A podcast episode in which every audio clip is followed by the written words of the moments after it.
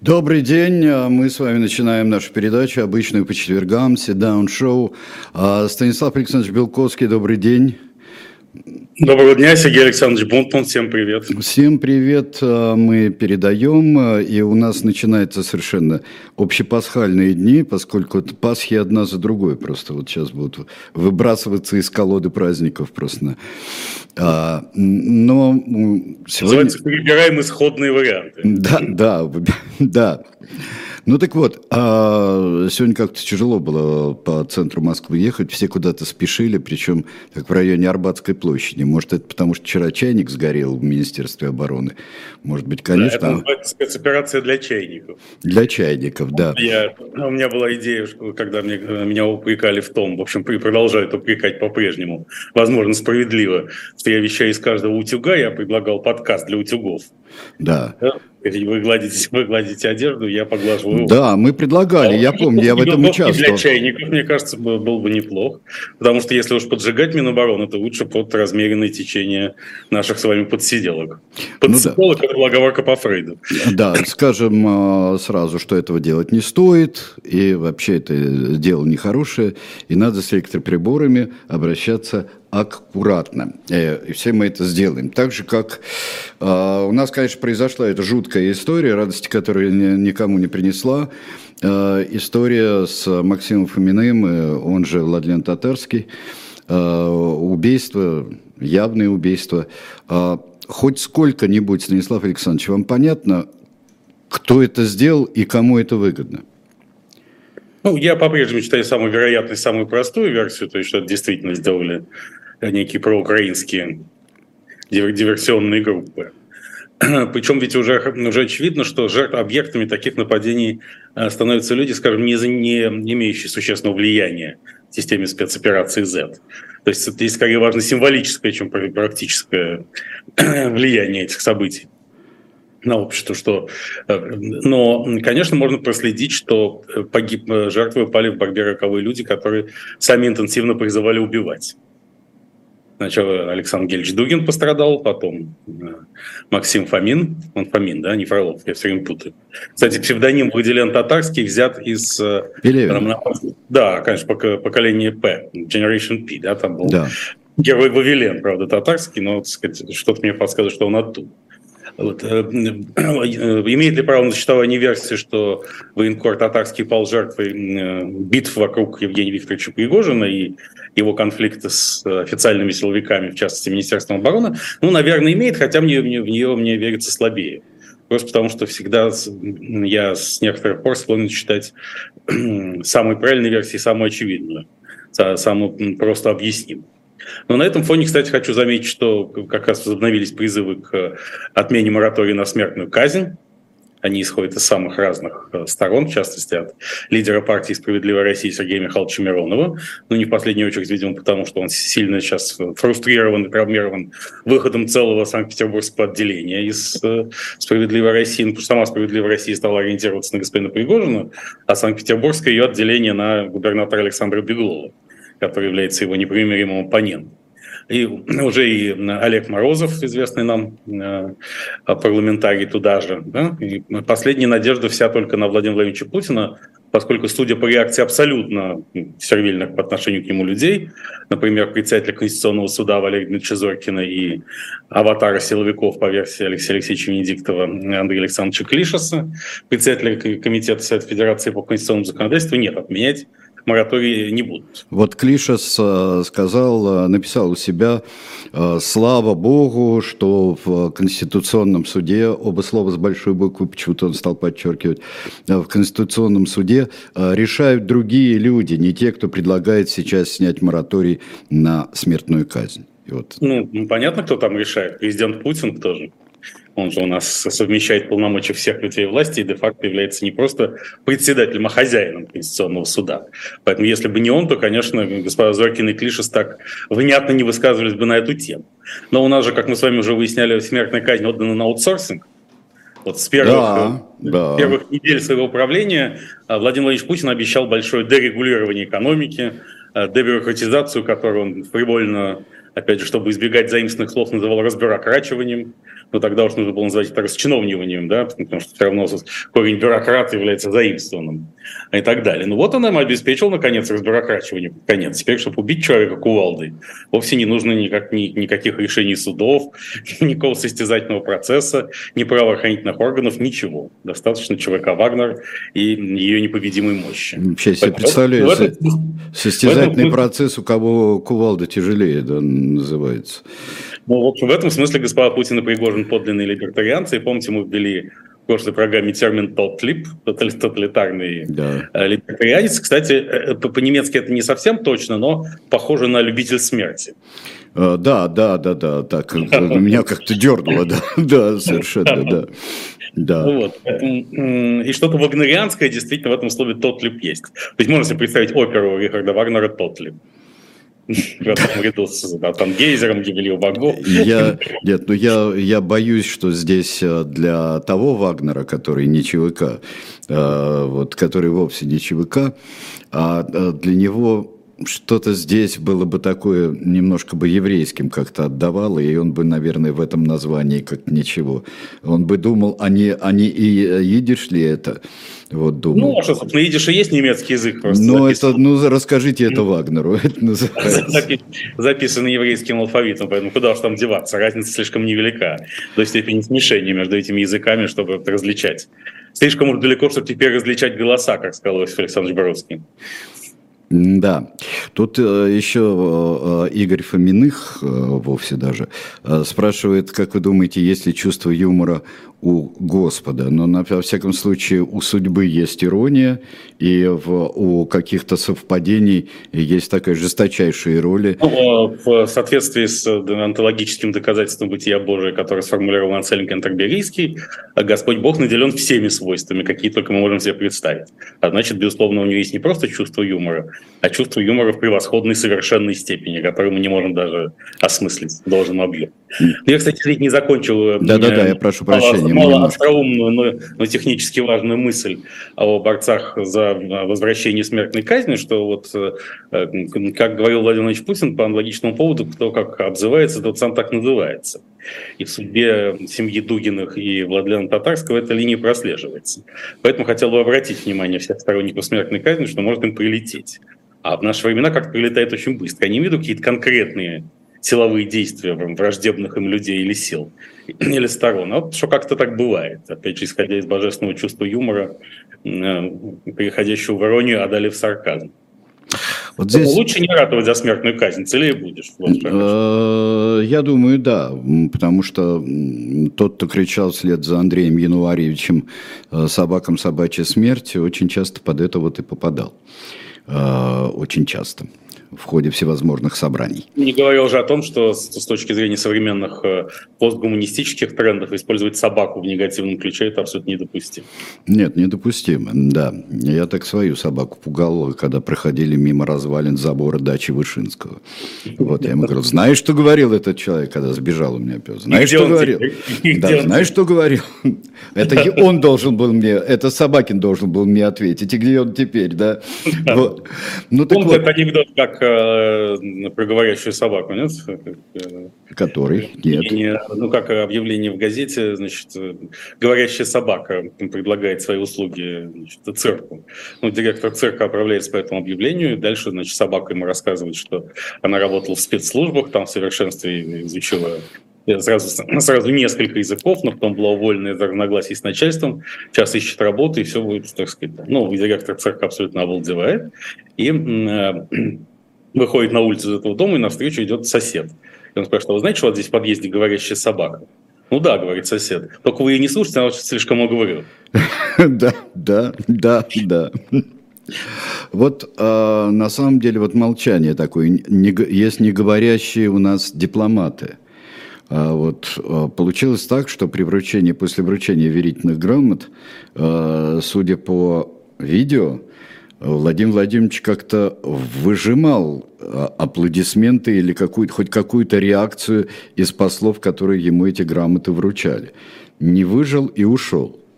Вообще, какая-то такая странная сцена. Не выжил, была. это звучит двусмысленно, Сергей Александрович. Не выжал, нет, нет, это все, э, товарищи.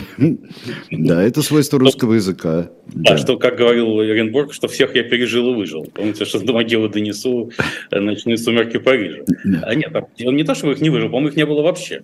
Их не было вообще. Нет, но он, а, он мне показалось, или, может быть, а, моя такая пламенная любовь к президенту России говорит, что он как-то делал да, ну, да, он нет, он явно, он явно ожидал, и, собственно, да, да, этого, да, он ожидал, да.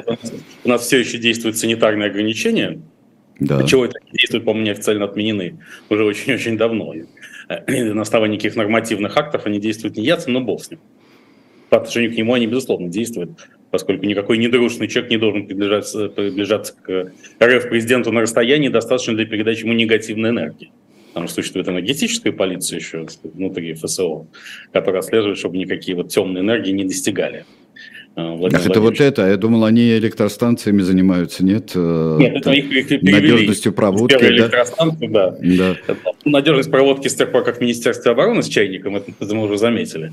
Вот, но так, чтобы вот никакие энергетические вампиры не бродили рядом с Владимиром Владимировичем и не лишали его mm. драгоценной полной энергии, равной его массе его тела, умноженной на квадрат скорости света. А как там есть у них, как у охотников за привидениями, аппаратура какая-то, вот эти штуки такие? Ну, которые... Конечно, нет, ну как, ну тут все очень просто, если человек идет и не отбрасывает тень или не отражается в зеркале, то э, ему надо уделить дополнительно пристальное внимание.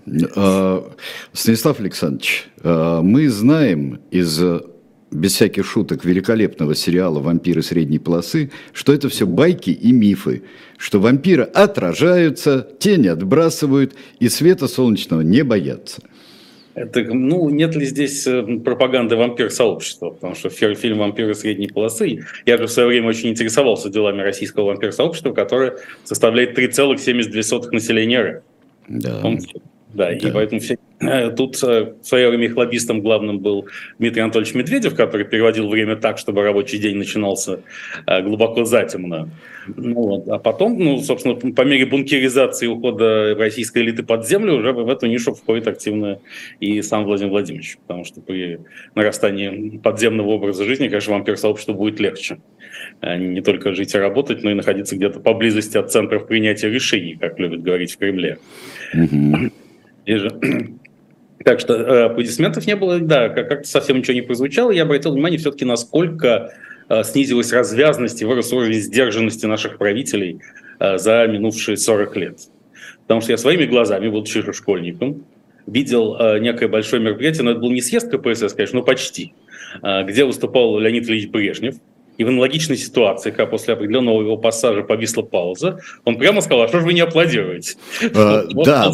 Порвал. А, да, это, это, была, это была шутка, и среди своих я очень хорошо помню этот момент, да. потому что а, такое ощущение, что он туда посмотрел, и там написано да, было, сказано, да что ж вы не аплодируете, сказал, ну я помню, это было очень... Но... Да, поэтому я обращаю внимание уважаемых сотрудников э, Федеральной службы охраны, протокола Кремля, администрации президента вообще, что эта проблема решается очень просто. Нужно просто ставить соответствующее аудиоустройство с аплодисментами. Если вы видите, что пауза нарастает, то сказать, их надо врубать, а поскольку Владимир находится очень далеко от собеседников, то он там не разглядит, аплодируют ли они на самом деле звука будет вполне достаточно. А, ну да, это как в ситкоме там просто да. должно. Да, только да, чтобы не перепутать, не перепутать смех, чтобы подложен. Да, закадровый смех чтобы мне не поразил Там всегда, там всегда очень хорошо, когда подкладывается смех в ситкомах, а, всегда уже смех кончается, так полсекунды, и там еще кто-то э, досмеивается обязательно. Там есть такая функция. Вообще это очень, конечно, надо было. А зачем это, зачем это снимали, зачем это показывали? Что ж такое?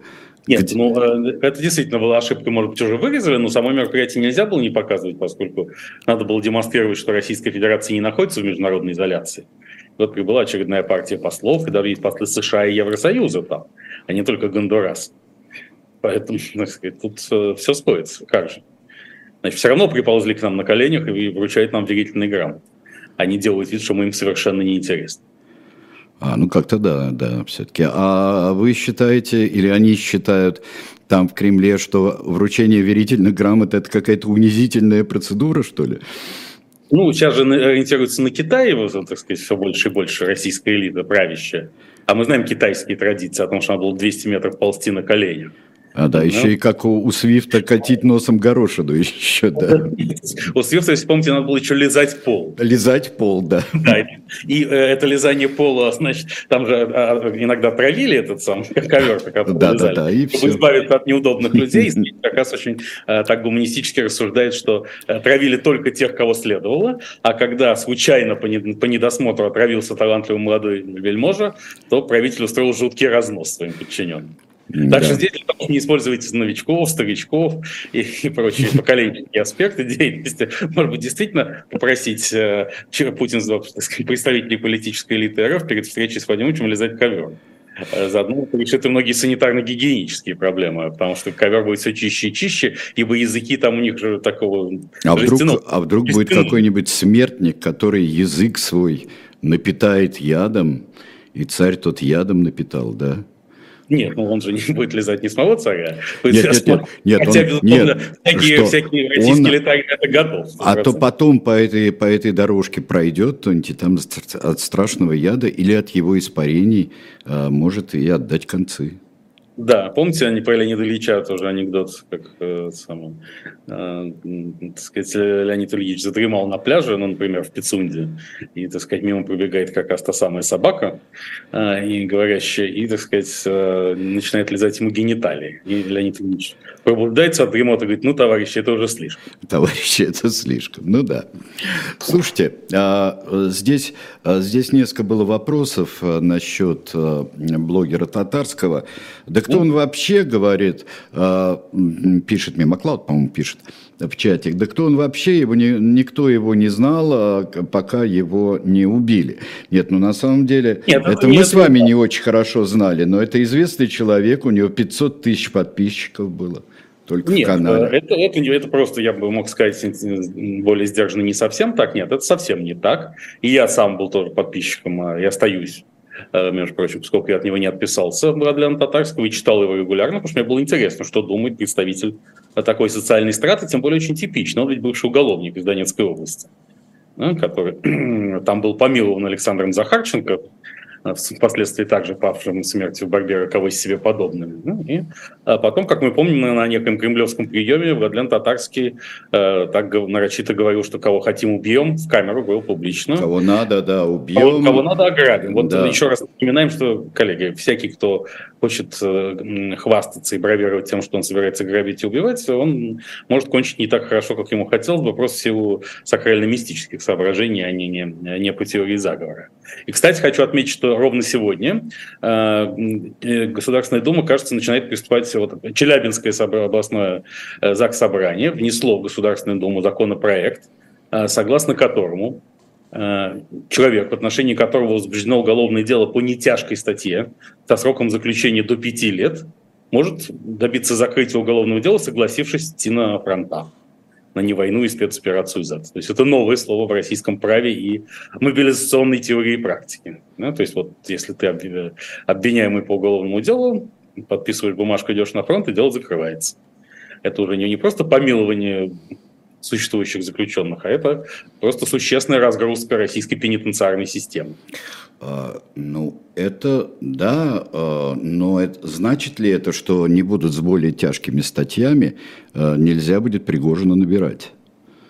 Нет, мне кажется, может быть, там, естественно, есть конкурирующие фирмы, которые, в том числе близкие к Минобороны, которые хотят набирать. Но это как раз вопрос о смертной казни. Понимаете? А зачем нужна смертная казнь в законодательстве, когда человек, обвиняемый по нетяжкой статье, вдруг неожиданно говорит, давайте мне вместо пяти лет смертную казнь. Э, сам, сам по собственной инициативе. И формально это так не выглядит. Ну ведь кто-то выживает и все время на это да. надеются. И те, кто ну, идут... Конечно, потому что, да, так сказать, э, как, как сказал классик, э, долг частный, но близкий всегда превосходит долг большой, но дальний и подумать над тем, что все-таки вариант смертной казни чуть более рискованный, чем 5 лет, это дано не каждому. Да, поэтому на этом все, так сказать. Но это еще раз подчеркивает, собственно, определенный контин... Э, морально-психологический приоритеты самого контингента. спецоперации. Ведь, кроме того, Владимир Путин уже э, отчетливо создает привилегированную касту из участников спецоперации Z. Они уже ветераны Великой войны за спасение Отечества, их будут без вузов там брать без, без экзаменов, прошу прощения, брать вузы, там им будут давать возможности самого карьерного роста, как вот поработал несколько месяцев где-нибудь в ЛНР, ДНР, и уже тебя продвигают губернаторы на большой земле. Мы, правда, в прошлый раз выясняли, что это, так сказать, пребывание в, в ЛНР еще, так сказать, в ДНР не было главным, главной причиной этого движения господина Хаценко, ну ладно, ставшего губернатором Омской области и так далее, и так далее. И вот так, таким образом а, обвиняемые и уже осужденные по уголовным преступлениям станут следующей элитой РФ общества мы просто должны отрефлексировать эту ситуацию. Да, просто осознать ее должны каким-то образом. Но вообще интересно было бы, если продолжить ту мысль, а, что без вуза, без вуза высшее образование. На, на мой взгляд, это было бы, было бы еще правильнее. Ну, Зачем эти штучки всякие там, сколько там, три, но теперь мы вернемся, пять будет. 5, и всякие никаких там магистратур, никаких был ну, год операции Z должен зачитываться за 5 лет обучения. За 5 лет обучения. А каждый, каждый следующий месяц бакалавриат, магистратура. Можно даже не отменять баллонскую систему для всех, кто прошел спецоперацию Z. Для остальных отменить. Ну да. А, я не уверен, что а, какая-то часть нашего народного населения, в том числе э, те, которые обитают в центрах принятия решений, не считают, что баллонская система – это такая кудрявая, маленькая, вот, которая... Ну, опять возвращаемся к говорящим собакам. Да, с баллонкой, система баллонки. Ну, можно немножко переименовать ее в балконскую систему, подчеркнув тем самым, что это восходит к э, культовому классическому роману «Спецоперация и мир». «Спецоперация и мир», а, и она должна себя включать, как и у, у старого князя, токарное дело, например, должна включать себя.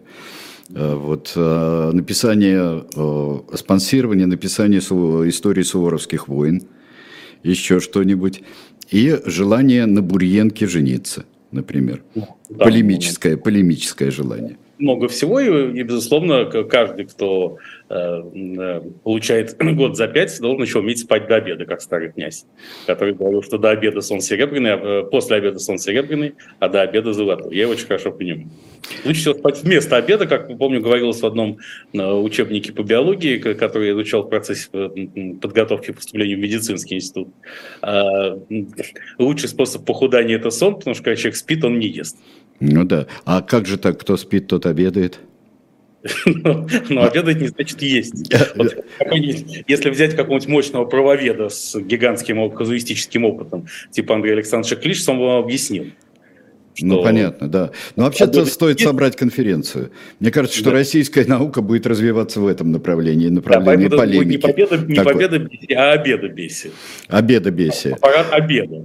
Вот Слушайте, э, я хотел бы еще спросить, вот э, здесь недавно и зашел э, Владимир Рудольфович Соловьев, и зашел просто на гневные всевозможные инвективы в сторону Байдена, чью фамилию он забыл как бы в студии, да, о том, что какую-то жалкую занюханную Финляндию приняли, а это бросили нас в руки Китая, открыли дорогу Китаю. И вот а, и там причем все эти мудрецы, а, которые сидят у него обычно, а, обычно в студии, а, мудрецы в прямом смысле слова, а, они, а, они как-то замерли все. Потому что он столько раз повторил, чтобы уже для наидурнейших, чтобы запомнили. А тут э, берет э, посол в ЕС и выступает и говорит, ребят, все это фигня, это метафора, э, вся эта беспредельная дружба. Вот это что вообще все это? Китаефилия вот сейчас и финляндофобия. Ну, кстати, я сейчас подумал, что, возможно, Владимир Владимирович Соловьев, одну из ближайших программ своих, скажет, что Байден на самом деле китаец. Потому что фамилия Байден. Да? Байден? Он никакой не, не ирландец, а не ирландского происхождения, китайский. Ну, как бы Дэн Сяопин, то есть у него какие-то... Фамилия явно составная из двух китайских каких-то. Дэнбай, может быть, он на самом деле, это Дэн они Бай, так записали. Дэнбай, да, да, Дэнбай. А потом, да. а потом для операции прикрытия стал Байденом. Именно да. поэтому он изображает деменцию, чтобы скрыть разрез глаз. Ага, да. Да. Но, э, кстати, переименован был и посол, постоянный представитель Китая при Евросоюзе. Э, потому что раньше его называли Фуконг, что вызывало ассоциации с Кинг-Конгом, да. в степени с Гонконгом. А сейчас он называется уже Фуцун. А, Причем я понял, это одно и то же, да. Просто в разных транскрипциях. Это разные, да, голосовки, да. Да, но самое главное, э, фамилия Фу. То есть понятно, что такой человек, он ничего хорошего от него исходить не может. Фу. Да, да. да. Но еще, если, если это... Возвращаясь к собакам и... Если это, да, фу, но, а, но еще дело в том, что это происходит в Брюсселе, который а, принадлежит франкоязычной части Бельгии, а фу это сумасшедший, да? Да, да. Фу, фу это сумасшедший. Так что все здесь. Нет, но посол, мне кажется, все определил достаточно четко, что он сказал очень правильно, что не, надо, не нужно текст говорим по-китайски дословно переводить на европейские, на, на романо-германские и прочие языки. Там есть свои, свои риторические механизмы, как он правильно сказал. И самое главное, что Китай не признает территориальную целостность Украины, не признает российскую принадлежность на северных регионов и, конечно, не собирается поставлять э, РФ оружие. Вот уже, как мы знаем, Эммануэль Макрон и Урсула фон дер Ляйен нынче находятся в Пекине с тем, чтобы договориться с Китаем о его гигантской миротворческой роли. И не будем, конечно, забывать, что совокупный товарооборот Евросоюза с Китаем втрое больше, чем с Россией. Ну, той же страны. Может, Китай этого и добивался, чтобы с ним э, сейчас да, да, конечно, это очень серьезно, очень серьезно и с хорошими да, Причем а, на этой неделе Китай приостановил, приостановил всяческие контакты с США, но это связано только с одним, с тем, что в США отправилась президентка Тайваня Цай Инвейн. Вот. И Китай всегда в таких случаях делает демонстративные жесты, там, общем, говорит о том, что это никак невозможно. Ну, Цай Инвейн вернется на Тайвань, и, так сказать, все будет хорошо. Кстати, а, тут, э, занимаясь разработками в области мета России, угу. пользуясь случаем, Хочу сказать, что немало внимания этому будет уделено на моем сегодняшнем, уже через 4,5 часа, эм, шоу «Ядерный удар» на острове Кипр в городе Лимассоле в театре Потихио. Ух. Куда я призываю тех, кто еще туда не собрался, обязательно собираться и приходить. И вдруг понял, что Китай действительно в каком-то смысле мечта не только Кремля, но и свободомыслящего россиянина, который хочет быть европейцем, оставшись при этом русским. Потому что ну, мы все проливали скупую европейскую слезу над островом Крымом Василия Павловича Аксенова. Там же хочется жить в такой теплой, свободной стране, которая при этом как бы еще и Россия. А у китайцев такая страна есть, это Тайвань и все, что требуется России, в общем, заполучить свой Тайвань. То есть китайцы пошли куда дальше нас. Ну, в общем, Василий Павлович, Василий Павлович очень во многом от этого отталкивался, честно говоря, от да, существования конечно. Тайваня, да. Да, и даже в, в ООН там есть сцена, как э, представитель э, острова Крыма в ООН Кублицкий Пятух, нет, не Кублицкий Пятух, только Кублицкий Пятух это был премьер, это другое mm-hmm. настаивал на том, чтобы остров Крым называли Республика Крым-Россия. И это был большой предмет полемики. И, кстати, в финале, собственно, острова Крыма, пророчески, опять же, как сейчас на спецоперации Z, там главный герой рассуждает о том, что если бы советский, что все это фейк, вот нападение Советского Союза на остров Крым, потому что, судя по тому, как ведут себя и управляются советские войска, если бы они на самом деле на нас напали, мы бы их победили. Да. А, там, вот мне напоминает из наших времен. Ну, там летит вертолет, а, летит вертолет, и а, танковые колонны идут в горном Крыму, советские. Mm-hmm. Думаю, черт возьми, там, по-моему, сам Лучников летит или начальник генштаба летит крымского. Господи, ну сколько ж им говорили-то, что... Да. Ох-ох-ох. А, а, еще вот такая вещь. Мы а, а, что-нибудь новое нам сказал а, капитан ФСО, который улетел в Стамбул, а потом скрылся в неизвестном направлении, которое только Рождественскому. Да, даже ему неизвестно, он просто с ним связывался по компьютеру. Вот да. что-нибудь новенькое нам сказал, интерес, интересное сказал. Капитан сбежал, вот мне кажется, можно сделать сиквел. Вы не помните, как фамилия этого человека? Каракулов, да? Каракулов, да. Капитан Каракулов сбежал, да. очень нет, ну, на мой взгляд, нам с вами, Сергей Александрович, и нашим э, преданным, в хорошем смысле слова, не нами преданным, а преданным нам, слушателям, зрителям, слушателям, я называю по инерции, э, как эхо, из-за эхо Москвы, зрителям нашей программы, ничего нового, мы все это с вами обсуждали именно почти в таких же словах, на протяжении почти всей истории нашей программы, да, как Владимир Владимирович полностью бункеризирован, отделен от независимых источников информации, э, как, как он, что, что он в нормальной физической форме очень заботится об этом, безусловно, поскольку он хочет физически жить до 120 в прямом смысле этого слова. Мы с вами только не обсуждали куб единственное, да? бронированный куб, в котором он проводит переговоры. Куб и э, одинаково обставленный везде кабинеты. Да, ну нет, это было как раз понятно. Это понятно было, да? И фейковые самолеты, которые якобы с ним на борту, на самом деле без него, там летят в разные стороны, чтобы сбить всех с панталыку и так далее. Это, это мы как раз с вами обсуждали. Сам Куб, потому что я помнил, помню такую шутку, что э, позднесоветских времен, что главный персонаж э, картины Пикассо «Девочка на шаре» – это мужчина на Кубе. Мужчина в Кубе. Он действительно в Кубе, потому что он же совмещает полномочия трех ветвей власти. Поэтому он, он действительно президент третьей степени. Владимир да. третьей степени, хотя он и Владимир третьей степени, тут все сходится. Да, сходится, вот только главное, что надо как-то понять, что третья степень вот здесь, а на кто-нибудь напишет какую-нибудь записку ведь все-таки, что третья степень здесь, она выше, чем первая и вторая. Да. Вот надо за как-то... перед Отечеством встретив в Кубе, да. да. Должен быть опытным, действительно. Есть же э, орден за заслуги перед Отечеством с мечами, да? Ну, да. Почему-то все время ну, меня вызывает ассоциации с футболом и разговорами о важном. С мячами, да, это хорошо. Да, кто, кто к нам с мячом придет, тот по шайбе и получит. Как, да. Так почему бы действительно не сделать орден за заслуги перед Отечеством в Кубе? Да, Кстати, и в Кубе. Но без банта. Как Причем говорили, квадрат да. должен быть обязательно черный, потому что это награждение этим орденом будут только секретными. А, правильно. А не непроницаемый, поскольку куб он бронированный и полностью... Черный куб, это да, это если посмотреть в три Это уже практически, да, святыня. Надо сделать Нью-Мекку какой-нибудь. Да. Рядом с резиденцией. А, да. Да, да, это очень интересно. А, Э, э, получается. Ну вот а насколько можно вообще э, таким вещам полностью доверять, потому что мы помним по книгам, сколько рассказывал человек гораздо ближе стоящий к вождям, такой как Бажанов, например. Сколько он рассказывал всего, что, в общем-то, как не сходится даже.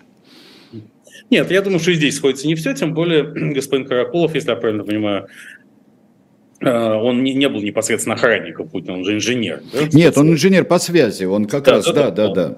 да. Поэтому, не, поэтому трудно предположить, что он часто видел вождя и мог э, активно и обильно наблюдать его в бытовой обстановке. Но э, что-то сходится да, из того, что было известно и так, и, и даже как понятно и так. Вы знаете, что согласно одной из эвристических теорий, то есть теории поиска правильных решений, как делать открытие, Э, в определенный момент ты должен сократить поток входящей информации, потому что иногда ее становится так много, что ты просто парализован ментально и не можешь двигаться дальше.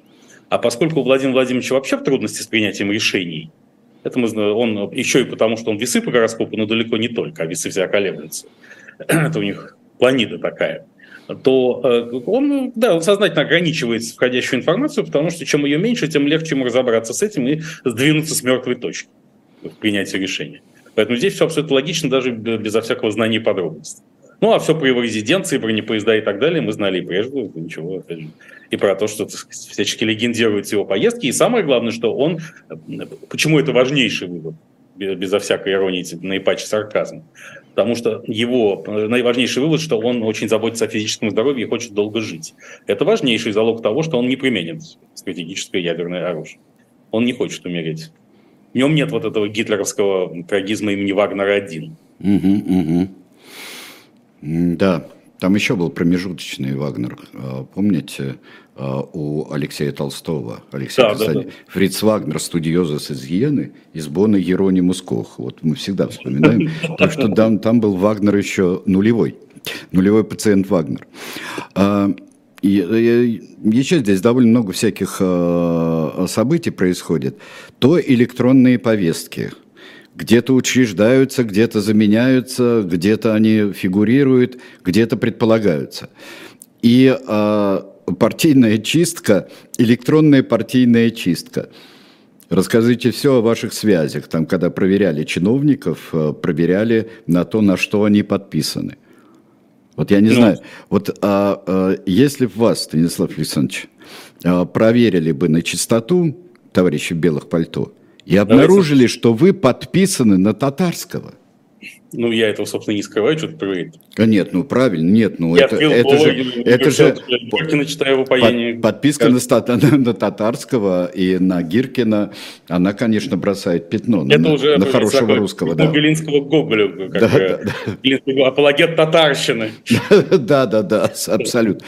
Ну так вот, все это, а, а, что это действительно, чистки всевозможные, привязывания, закрепощение а, депутатов и чиновников с отбором паспортов. Вот что это тоже? Это продолжение изоляции, ну, что ли? Начнем с э, призыва. Сейчас э, Государственная Дума вернула второе чтение закона о призыве отложен еще год назад, в э, марте 2022, чтобы, видимо, туда внести нормы, согласно которой электронная повестка, направленная через госуслуги, является обязывающим документом. То есть, если тебе направили повестку через госуслуги, ты сам, мыло веревку с собой приносить, грубо говоря, а ты сам в течение двух недель должен явиться в военкомат, независимо от наличия доказательств, что ты эту повестку получил. Что принципиально противоречит нынешнему порядку, когда только повестка, порученная тебе под роспись, считается тебе переданной в юридическом смысле. Сейчас нет. Именно поэтому, собственно, в госуслугах, как мы знаем, отменили функцию удаления аккаунта. Теперь только придя лично и непосредственно в офис госуслуг и написав от руки заявление, можно добиться удаления своего аккаунта. И в этот момент, когда ты приходишь, тут, если ты похож на человека призывного возраста, уже могут вызвать сразу военкомат, поэтому ты, скорее всего, туда не придешь. А значит, сейчас хранится аккаунт в госуслугах, и все, ты в лимб в момент, когда тебе повестка пришла. Это, безусловно, новое слово, опять же, в мобилизационной политике. Но, правда, это оставляет надежду на то, что не только актуальные и потенциальные уголовники будут составлять честь и славу российского воинства на, на украинских фронтах. В процессе, ну, может быть, туда попадет кто-то еще, но несколько сот тысяч человек, конечно, российским войскам очень нужны, чтобы вести оборону аннексированных территорий на фоне вот грядущего, возможно, скоро, в конце апреля, в начале мая наступления вооруженных сил Украины. А что касается логики изоляции, ну, она абсолютно последовательна, да, а как же? собственно, вопрос закрепощения элит стоял еще там долгие годы назад. Как бы сделать так, чтобы элит центр интересов был в РФ. Вот. Если ты составная часть путинской властной машины, то ты должен полностью посвятить себя служению этому режиму. И как возвращаемся к мысли, что усидеть на двух стульях больше нельзя. Тут, здесь вам не тут. Да, я бы сейчас э, прервался, потому что мы уже немножко даже отъели от обычного времени. У нас э, только, я бы хотел представить две книжки Бориса Акунина, э, потому что они у нас с открыткой от автора еще есть. И вот одна из них, «Сказки народов мира», у нас появилась книга Бориса Акунина, очень всем рекомендую. И последний том из истории российского государства, который называется «После тяжелой продолжительной болезни». Это уже царствования Николая II и, в общем-то, окончание Российской империи в том ее виде, в котором она существовала, начиная от Петра Великого, и э, ордынского государства, в каком оно существовало э, гораздо больше э, э, времени. Дальше начинается другая эпоха, и стали просачиваться как-то размышления Бориса Акунина, что он может быть и продолжит. Он как не хотел продолжать, но сейчас, по-моему, он может и продолжить э, размышления об истории российского государства. Так что на шоп «Дилетант Медиа» милости прошу, там вообще много всего очень интересного и просто прекрасного. Покупайте и помогайте себе, помогайте нам. А, Станислав Александрович, а, мы с вами тоже вот продолжим сейчас о российском государстве. А, вот все-таки здесь какое-то есть ощущение, что эта ситуация движется, с какой скоростью я не знаю, но движется к концу той формы государства, которая существовала последние 23 или, или больше вообще-то лет. Ну, я считаю, что если бы это было не так, то никакая спецоперация Z была бы не нужна. Потому что по инерции в нынешнем формате это государство могло существовать еще лет 20. И с, точки зрения теории исторического предопределения, которую я следую, это мы тоже с вами обсуждали прежде, да, конечно, для того, чтобы ускорить этот процесс, нужно было устроить этот саморазрушительный ход, который Владимир Владимирович устроил, но он не видит его на рациональном уровне, на уровне сознательного, он не видит в этом саморазрушении, потому что он считает, что действительно только изоляция спасет. Ну, если ты не можешь участвовать в каком-то соревновании, то лучше просто сойти с дистанции и запереться в каком-то помещении, где тебя никто не найдет и признать это соревнование нелегальным. Ну и да, и заведомо выигрышным тем самым для себя. Да. Поэтому здесь бункеризация Путина равно бункеризации страны. Все, все так и должно происходить. И всякий, кто, как господин Каракулов, не хочет бежать от этой ситуации, должен примириться с участью младшего раба на галерах. Хотя многие, естественно, будут рассчитывать на то, что пройдет всего лишь несколько лет, и они скажут, что на самом-то деле в глубине души полностью были наоборот э, за свободу и, так сказать, как, как сказал Салтыков-Щедрин, стоят на коленях, но по глазам видно, что бунтуют. Да, да, да, да, это чудесно. Вот я как раз, как раз очень вовремя прочитал вслух на «Эхе Москвы», успел прочитать и дочитать уже на живом гвозде историю одного города в свое время. Вот. А, еще э, такая вещь, которая, которая происходит, э, это э, Дональд Трамп у нас происходит. А что происходит? Вот. А Дональд Трамп, который может сесть э, на ближайшие 136 да, лет, а, да, на ближайшие 136 лет, и до его освобождения мы не доживем, он-то доживет точно совершенно. Вот вся эта э, история о чем говорит, что он остается на свободе, и э, в декабре будет следующее заседание суда, где все это ему будет предъявлено. Ему действительно что-нибудь грозит. Тут же выборы скоро будут. Ну, кстати, даже если его признают виновным и отправят в самую настоящую тюрьму, это еще не запрещает ему участвовать в выборах. Просто, скорее всего, это сделают невозможным политически такое участие. Я думаю, что, как мы с вами говорили, глубинное государство не хочет его пускать, в том числе не, не хотят его пускать а, ключевые соратники по республиканской партии, которые, впрочем, на словах вынуждены с ним солидаризироваться. Вот оно лицемерие демократии. Рон де Сантис в гробу видал Дональда Трампа, не только в переносном смысле, но вынужден говорить, что нет, несправедливо поступает с 45-м президентом США, если он, если потребует его экстрадиции из Флориды, штат не выдаст, хотя штат никто и не спросит, поскольку по федеральным законам его заберут из имения Маро-Лаго. Ну, пока, впрочем, так сказать, в этом смысле ничего, хотя тут, конечно, опять ролевая модель для Владимира Владимировича Путина. Э, потому что ну, тут обратное со спецоперацией Z. Да? Соглашаешься идти на спецоперацию Z, избавляешь себя от уголовной ответственности в настоящем, прошлом и будущем. А тут э, идешь в тюрьму и становишься физически бессмертным. Mm-hmm. Значит, не, не, не может ли кто-нибудь объяснить Владимиру Владимировичу, э, что вот этот э, ордер Международного уголовного суда к этому и есть? Mm-hmm. Идешь в Международный уголовный суд, и там находишься 136 лет. Да. А если на свободе, то гораздо, гораздо меньше. Ведь если не отсидеть свои 136 лет, то это вопиющее нарушение закона. Могут, конечно, ну, досрочно освободить, но это вряд ли. Через 128, ну, Можно например. учинить что-нибудь еще прямо в тюрьме, чтобы тебя ни в коем случае досрочно не освободили, и, что, и чтобы ты жил дальше. Но здесь как раз становится понятным э, глубинный смысл высказывания директора Института общей генетики Российской Академии Наук о працах, которые жили 900 лет. Понятно, кого он имел в виду. Угу. Да, и, конечно, тут э, всего лишь-то надо было избавиться от первородного греха. А от первородного греха Российской Федерации Владимир Путин, безусловно, избавился. Потому что первородный этот грех Российская Федерация возникла благодаря крушению Советского Союза, в котором она сама, в лице ее тогдашнего руководства в целом и лично Борис Николаевич Ельцин сыграл огромную роль. Поэтому, если сравнивать э, Беловежские соглашения с грехопадением, то Путин, ревизовав внутренне эти соглашения, полностью от первородного греха избавился. Поэтому теперь он может жить 900 лет. Ну, понятно, 900 не 900, но все-таки побольше, ну, чем 200, да. 136. 136 в Гааге, мне кажется, вполне. Да. Это чуть больше, чем 120, но меньше, чем 146 имени Владимира Игоревича Чурова, недавно почившего в Бозе. Вот, и, но вот это, это действительно ноу-хау. Но все-таки думаю, что Дональд Трамп по разным причинам не выйдет на финишную прямую в 2024 году. Да и вообще вся эта история ведет к тому, что таки вот такая дихотомия двухпартийных в США заканчивается что ведь уже есть много независимых избирателей, с ними, кстати, активно работает именно Илон Маск, которого ошибочно приписывают сторонникам республиканцев, но это не совсем так. Он скорее формирует своих избирателей, которые не ярко выраженные демократы и не подлинные республиканцы. Вот. И, так сказать, сюжет на американских выборах, может быть, станет чуть интереснее.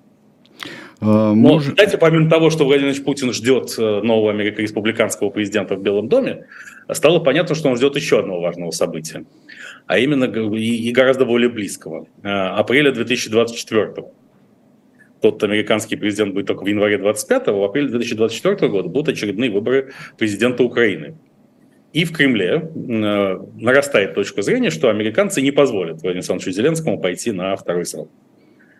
потому что у них разногласия нарастают, Запад устал от Украины, угу. постоянно в абсолютно солидных американских источниках появляется информация о том, что Джозеф Байден недоволен тем, что Зеленский неблагодарен, все время требует нового, а инструкции из Белого дома не слушает в полном объеме. И вот если США уберут Зеленского, которого, по мнению Путина, естественно, полностью контролируют и говорить там не о чем, то, может быть, они поставят более лояльного, ну, лояльного не Путина, а вообще как бы менее заряженного на борьбу за, до победного конца человека, и тогда тоже удастся договориться. Тем более тут э, неожиданно выяснилось, зам руководителя офиса президента Украины господин Сибига э, вдруг заявил, буквально вчера, вчерась, э, что если украинские войска дойдут до границы Крыма, они готовы к переговорам о судьбе Крыма. Это вызвало большой скандал, и э, пресс-секретарь президента Зеленского господин Никифоров сказал, что большая просьба обо всяких переговорах с Россией выслушивать, что бы то ни было, только лично от Зеленского. Но при этом не дезавуировали Сибигу и не уволили его. Еще раз говорит, что это такая многоходовочка рокировочно загогулиной, как говорил Борис Николаевич Ельцин. Эта игра сказывается с нескольких, с нескольких рук. А, потому что, э, безусловно, позиция значительной части элит США и особенно Европы состоит в том, что выйти на э, рубеж 23 февраля 2022 года Украина может, это реалистично, а вот заполучить Крым и Донбасс нереалистично. И поэтому, возможно, вот тут некое компромиссное решение содержится, которое не исключено обсуждается Эммануэлем Макроном и Си Цзиньпином сейчас в Китае. И поэтому вот эта утечка от господина Сибиги, она здесь тоже достаточно показательна. Ну, отметим это себе, чтобы чем бы ни было заявление господина нет. Официальная, официальная позиция Киева и господина Зеленского – это война до победного конца, потому что, естественно, никакой другой позиции при необходимости сохранения высокого уровня мобилизации во всех смыслах украинского народа быть сейчас у них не может. А что означает этот э, призыв э, в феврале, там, марте, да, следующего года, 24-го, это фестиваль молодежи, мне кажется, это какая-то мобилизация иностранцев, мне кажется, все-таки молодых. Конечно, потому что сразу они получат повестки и вперед. Да. Вот это, это все-таки под, под видом молодежи и студентов фестиваля, это набирают еще какой-то иностранный легион, что ли? Нет, ну здесь же антиколониальная повестка сейчас сильна. Да. Российской Федерации, вот в внешнеполитической доктрине, в концепции внешней политики Кремля, которая была обнародована э, на минувшей неделе, э, посчитано, что слово «Африка» употребляется 21 раз, а Украина, например, один раз. Mm-hmm. представитель Африки. И тут э, возвращение имени Патриса Лумумба университета дружбы народов не случайно э, глубоко. Э, поэтому тут, э, собственно, фестиваль и тогда, я помню, фестиваль молодежи и студентов в Москве в 1985 году, он, безусловно, был с преобладанием уважаемых африканских партнеров. Поскольку там много было. Там уже в пятом году там такие чудесные испанцы были. Э, вот я переводчиком был, не переводчиком, а я э, репортером был на этом фестивале. Значит, чудесный кубинский павильон в Измайлове, где всю ночь гуляли. Ну, так, это же все-таки это... уже почти, почти Горбачев. Это, это ранний Горбачев все-таки. Да, это ранний Горбачев, но уныло был. Я там был на разных мероприятиях этого фестиваля. Эм, э, ну, все-таки это вот не, не чувствовалось какого-то подъема и единения. Но это не 57-й год, которым нам все да, уши но... прожужжали. Все. Да, сколько детей фестивалей, когда встречаешь да. человека там, с именем каким, каким-нибудь Джозеф Иванович э, или Шарль Петрович, то сразу понимаешь, что, так сказать, фестиваль не прошел даром для, для его родителей. Вот. И там тоже, кстати, африканцы были максимально активны. Вот, так сказать. Да. Ну, может быть... Э, России нужна свежая кровь, как сказали бы представители вампир-сообщества. И поэтому как раз эта свежая кровь на этот фестиваль молодежи и студентов э, должна прибыть, тем более в соответствии с теорией старости Белковского старости нет. Поэтому кто такой молодежь и сколько ему должно быть сейчас лет, это отдельный дискутабельный вопрос. А, да, конечно. Вот я боюсь единственное, что а, что будет с проспектом Мира, который назвали а, в честь фестиваля, тогда проспектом Мира, первую Мещанскую назвали. Вот, может, его сейчас как-то переименуют как-нибудь еще вообще. Мир, ну, мир так... нехорошо, и господин Машков там уже э, на другой стороне, на вот проспекта Мира, там уже как-то высказался по этому поводу одним из первых, повесив букву Z на, на театре. Вот, ну, на а, табакерке. А, ну, может быть, назвать его проспект не войны? Может быть, проспект... А, а, СВО нехорошо, Хотя он идет на северо-восток примерно. Да. Да. Да, кстати. Северо-восточный объезд, СВО. Очень хорошо. Нет, ну все-таки еще какое-то должно быть э, э, какое-то значение связанный со спецоперацией Z. Но если действительно мир переменяется окончательно в не войну, uh то тогда, тогда уже Лев Николаевич Толстой может быть переиздан как спецоперация и не война.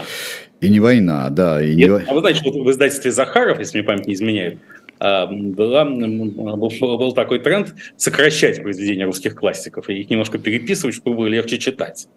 Ну, вот, да. мне кажется, этот тренд надо довести до конца, если надо переписать все-таки русских классиков, уже подготовившись к новым образовательным программам для нашей эпохи, полностью отделенным не только от э, недружественных стран, но и от реальности, э, и какой бы то ни было причем. И действительно, вот почему бы не издать какие-то э, труды Захара Прилепина под именем Лев Толстой. В конце концов, можно принять федеральный закон о псевдонимах согласно которому президент своими указами имеет право присваивать официальные псевдонимы, которые приравнены документу, удостоверяющему личность, и издать указ о том, что Захар Прилепин теперь Лев Толстой. Да. Кто попрет против решения человека в купе. Вот как это был такой анекдот про Союз писателей Монголии, э, когда говорили, это наш э, монгольский Погодин, это наш монгольский, там, я не знаю, Федор Гладков. А кто, а кто у вас Горький? Наш монгольский Горький – это я говорил. Я председатель Союза, да. Э, кстати, о Монголии. Тут как раз на днях сообщено, что Монголия начала в массовом порядке, э, помимо того, что российский туризм в Монголии в прошлом году вырос на 7600%, я даже не могу срочно сказать, давно уйдя из большой математики, со сколько это раз, я не могу быстро Это очень много. очень, я, очень я, скажу, много, да. я клянусь, это очень много. Очень, очень много. Но еще и Монголы, Монголия ввела особую категорию видов на жительство для кочевников. То есть, если ты занят кочевым скотоводством и не нуждаешься в стационарном жилье. А это, кстати, мечта э, русского евразийца, классиков русского евразийства, типа э, князя Трубецкого или Савицкого, которые много объясняют, почему кочевник лучше оседлого жителя, он более морален и так далее. Все такое. Поэтому почему монгольская модель вообще и Орда хороши были для Руси и для всего становления русской цивилизации.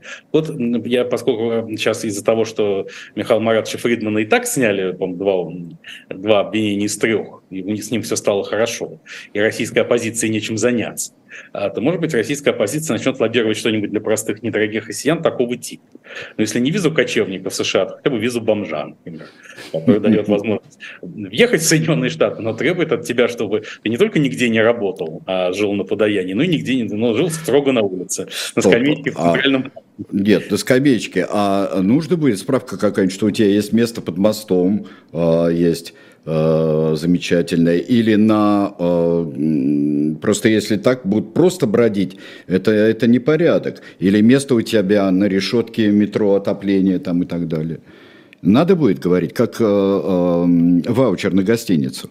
Да, нет, помните, был уже анекдот, как э, значит, э, Рабинович э, все время ходил по подземному переходу значит, где-нибудь в районе Тверской в Москве и подавал нищему. Значит, а потом нищий исчез, и через, какое-то время Рабинович его встречает в подземном переходе на окраине Москвы.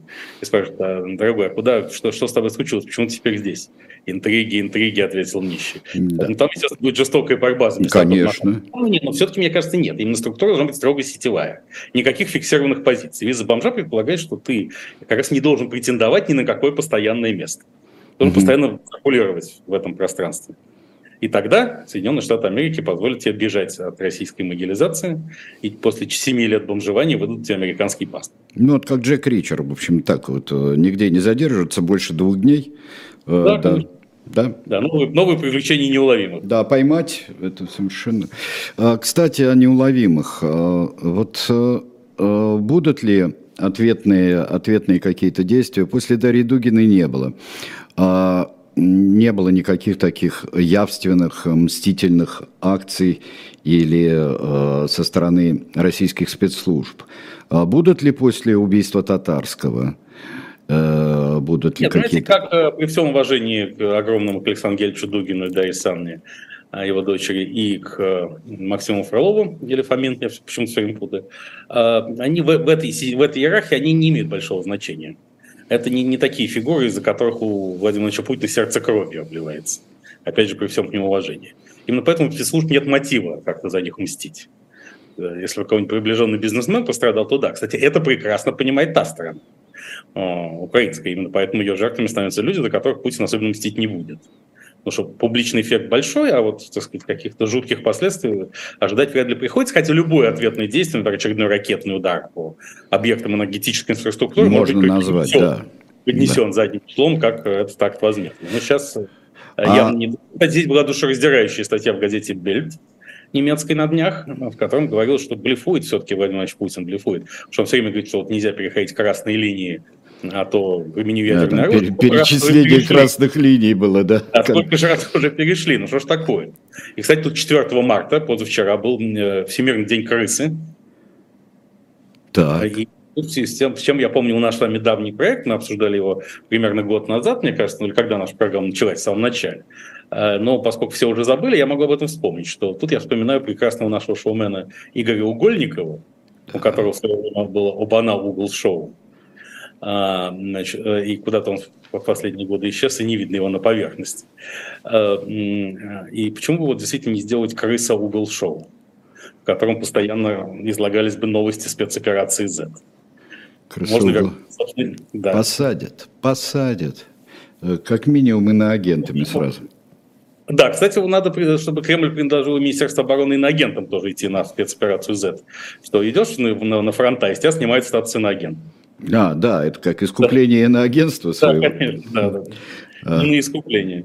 А, да, а, ну вот, а убийство, которое, которое было уже несколько, или покушение, во всяком случае, э, на чиновников, э, назначенных на присоединенных территориях, это тоже не повод для, для мести, скажем, или для возмездия? Ну, знаете, это очень тонкий лед, на котором мы сейчас становимся, потому что так или иначе мы, мы же не знаем, какой, какой... Ну, погиб Кирилл Стремоусов, да, правда, считает, что он просто пострадал в случайной катастрофе, но ну, неизвестно. Да?